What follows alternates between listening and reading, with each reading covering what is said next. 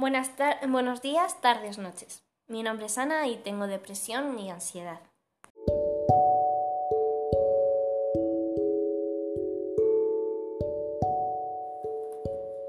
Esta sería una presentación muy rara si fuera en persona, pero como es un podcast y el espacio que voy a dedicar a hablar de esta parte de mí, pues creo que es lo, lo apropiado.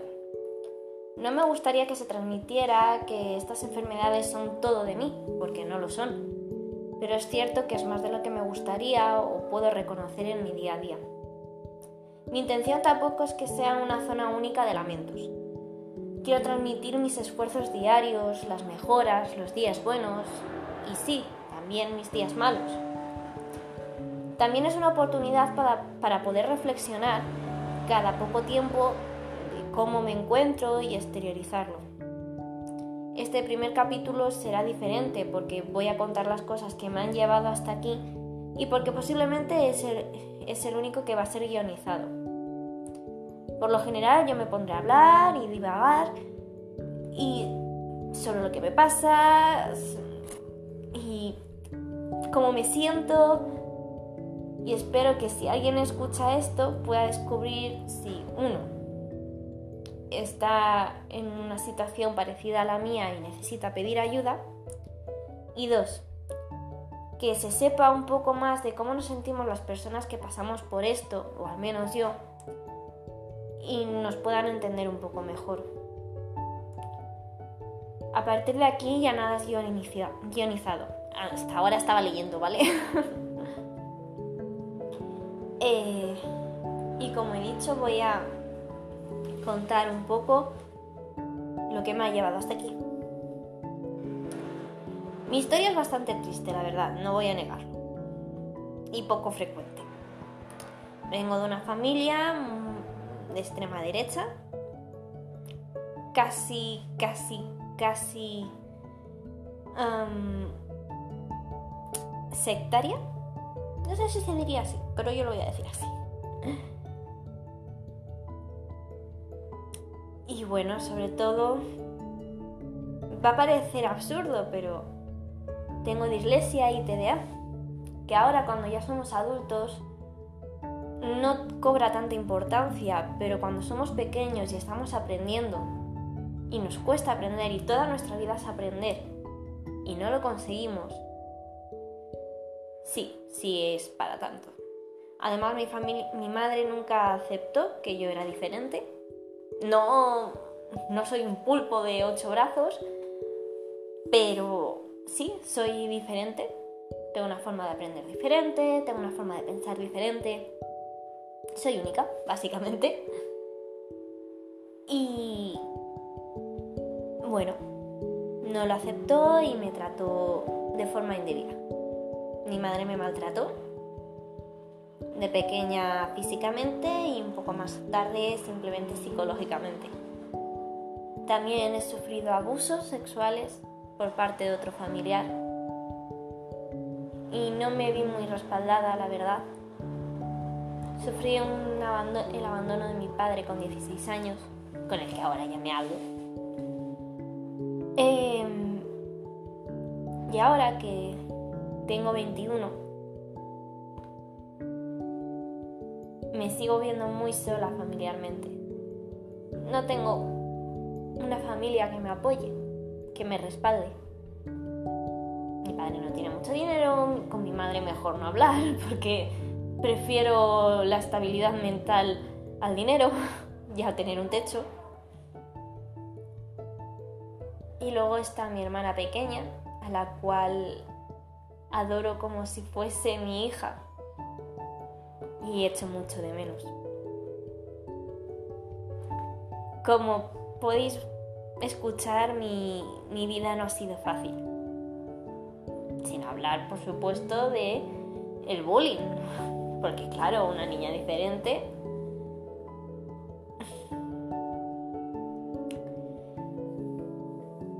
Pero sí, soy diferente y aunque de pequeña me atormentaba, ahora de mayor es mi fuerza. Soy diferente, no, no me considero igual a nadie. Tampoco mejor, ¿eh? No estoy diciendo que yo sea mejor a nadie. pero soy diferente y tengo muchas cosas buenas. La depresión y la ansiedad no son de esas cosas buenas, la verdad. Así que, bueno, la primera vez que me diagnosticaron depresión o me medicaron por depresión fue hace ya más de dos años, la verdad. Pero bueno, tenía la esperanza de que fuese algo momentáneo, algo anecdótico. No, no, no parece que sea anecdótico, la verdad. ya llevo, pues eso, en verdad creo que llevo toda mi vida prácticamente en depresión. Salvo algunos años que básicamente son los que ahora mismo me, hacen estar un poquito cuerda. Solo un poquito, no nos pasemos. Pero bueno, la realidad sigue siendo esa. Y ahora que estoy independizada con mi pareja, pero no es la situación más ideal. Puede que de aquí a pocos meses me tenga que ir a una habitación, compartir piso con gente extraña Estoy en un trabajo que acabo de empezar, pero estoy todavía con ETT y, ya sabemos que eso seguridad no da mucha. El caso es que estoy diagnosticada como con depresión y ansiedad. Tengo un antidepresivo por la mañana, lorazepam tomo por un tubo, una una vez en cada comida, vamos, una vez cada ocho horas. Eh, y luego tengo una pastilla para dormir. Porque tengo ansiedad hasta dormida. De hecho, fenómeno que me pasa que parece que es muy difícil de entender. Pero básicamente es que cuando estoy dormida tengo ansiedad. La ansiedad se representa en un sueño y el sueño va pasando, pero llega un punto en el que yo me despierto lo suficiente como para saber que estoy en una pesadilla y notar mi cuerpo tenso, pero la pesadilla sigue reproduciéndose sigo tensa y no puedo dominarlo. Por eso, la pastilla de dormir, la verdad es que me ayuda mucho aunque no, es una cura, yo lo sé. Sé que tengo que ir al psicólogo, en cual, el, disculpa, al cual iré en cuanto pueda, de verdad. En cuanto que tenga una pequeña estabilidad, aunque sea dos meses en este trabajo, voy a invertir en mi salud mental. Porque la verdad es que llevo unos días jorobados. Yo soy una persona muy alegre, muy sonriente, muy bromista. No de bromas pesadas, obviamente,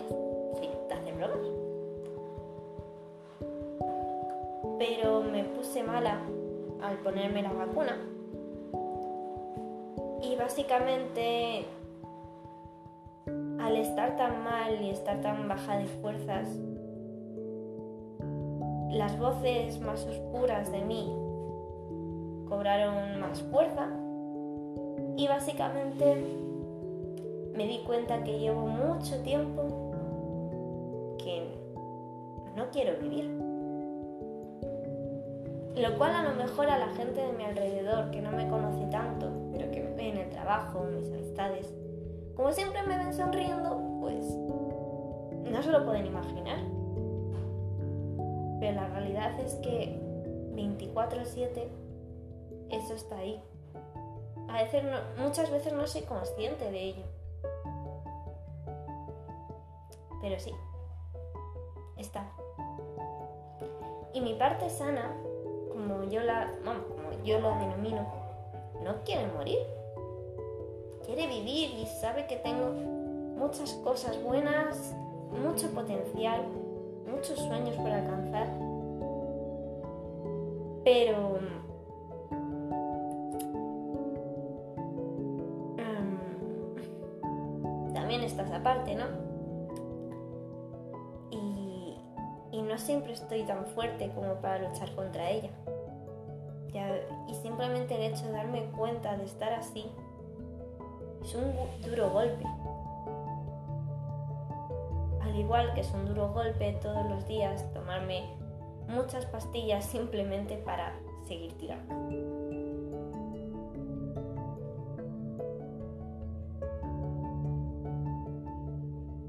Pero el caso es que sigo aquí, con una sonrisa, sigo andando hacia adelante, y aunque la gente que me conoce y se, preocupe se preocupa por mí a veces tenga miedo y quiera sobreprotegerme, lo hago lo mejor que puedo. Y no estoy tirada en una cama, tengo mi trabajo, soy activa en redes sociales, quedo con gente, tengo mis cosas de ocio. Sigo tirando y por eso nadie me puede decir que yo lo estoy haciendo mal. Aunque necesite este espacio para expresarme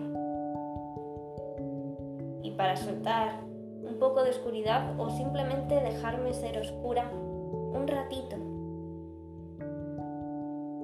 si hace falta, porque no me suelo permitir llorar. No sé por qué. pero lo hago bien. Lo hago mejor que bien. Porque nadie sabe, al menos nadie de mi entorno, sabe lo que es estar 24/7 tenso. Pero tenso como... Dios. Como si tuvieras un examen al día siguiente. Bueno, no, al día siguiente no. Como si lo tuvieras en fin Tres días. En tres días. Es esa tensión constante. Hasta el punto de que un lorazepam, cuando me, a mí me pusieron el lorazepam me dijeron media pastilla cuando lo necesites y te, eh, te la tomas casi sentada. En cuanto que te la tomes te sientas. Y no puedes tomarlo mientras que conduces. Luego fui a urgencias y me pusieron lorazepam, pues eso, por un tubo y me puedo llegar a tomar dos pastillas y media al día. Y estoy tan pichis. Para que veáis la tensión que tengo en mi cuerpo. Más las voces oscuras y luchar contra ellas constantemente. A veces conscientes y otras veces inconscientemente. Y el no poder decírselo a tu pareja porque se pone triste y se asusta y quiere protegerte. Pero es que no, es una lucha que tengo que, que tengo que hacer yo sola. Nadie me puede mm, puede pelearlo por mí. Me pueden ayudar, me pueden apoyar, yo soy la guerrera que tiene que librar esta batalla. Y ahora hablando me sale decir que sí, que sé que la voy a ganar. Pero la realidad es que no siempre lo sé. Y llevo unos días que no estaba yo del todo segura que fuera a ganarla. Soy de las personas más fuertes que conozco y que puedes conocer.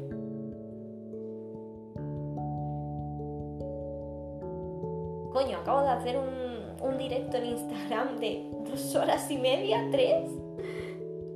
¿Y eso quién lo hace?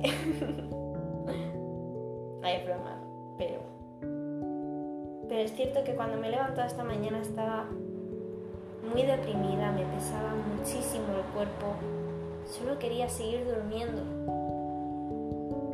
Y el hecho de haber prometido hacer un directo en Instagram, algo muy absurdo, pero que era importante para ciertas personas que me había comprometido a ello,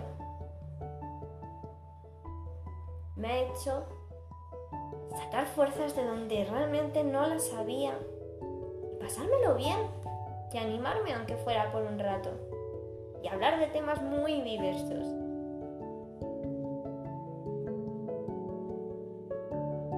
Y ahora se ha acabado ese directo. He conseguido comer porque cuando quiero castigarme a mí misma o estoy muy triste, simplemente levantarme a no a cocinar, sino a por la comida,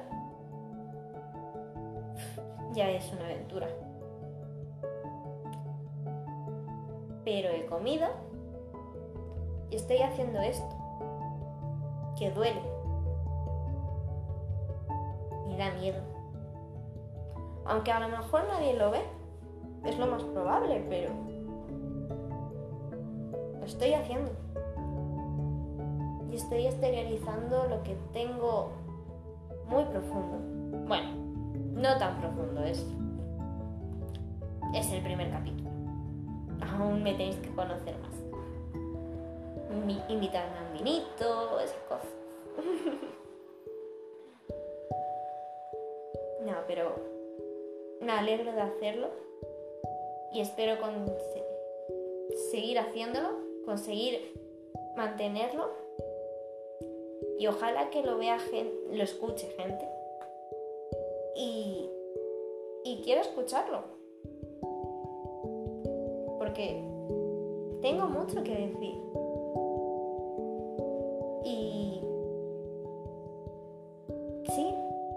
depresión a veces está detrás de la, de la cara más sonriente. Y todos tenemos ese amigo que se ríe por todo, que siempre te anima y que dice, madre mía, qué energía, qué, vida, qué, qué felicidad es la que transmite. Yo soy esa chica. Estoy deprimida y con ansiedad. A lo mejor deberíamos preguntarle un poquito más a esas personas si realmente están bien, si se sienten bien. Porque las personas que más tristes, tristes están las que más han sufrido son las que más te quieren hacer reír. Porque saben lo que es estar en la mierda. Saben lo estar muy, muy mal. Y no quieren que tú estés mal. Por eso os hacemos reír y también os permitimos estar tristes cuando lo necesitáis. Pero no siempre somos tan benevolentes con nosotros mismos como lo somos con vosotros. Y necesitamos a alguien que nos escuche y que, que se comporte como nosotros nos comportamos. Saquen una sonrisa o que nos digan, venga, va, vamos a salir. Y no es una pregunta, es un vamos a salir necesitas andar, aunque no quieras, y tomar el aire. Bueno, en, otros capítulos os comentaré algún ejercicio que me ha ayudado, sobre todo en la primera depresión, que bueno, puede estar bien. Pero hoy creo que ya es bastante trallado he hablado mucho.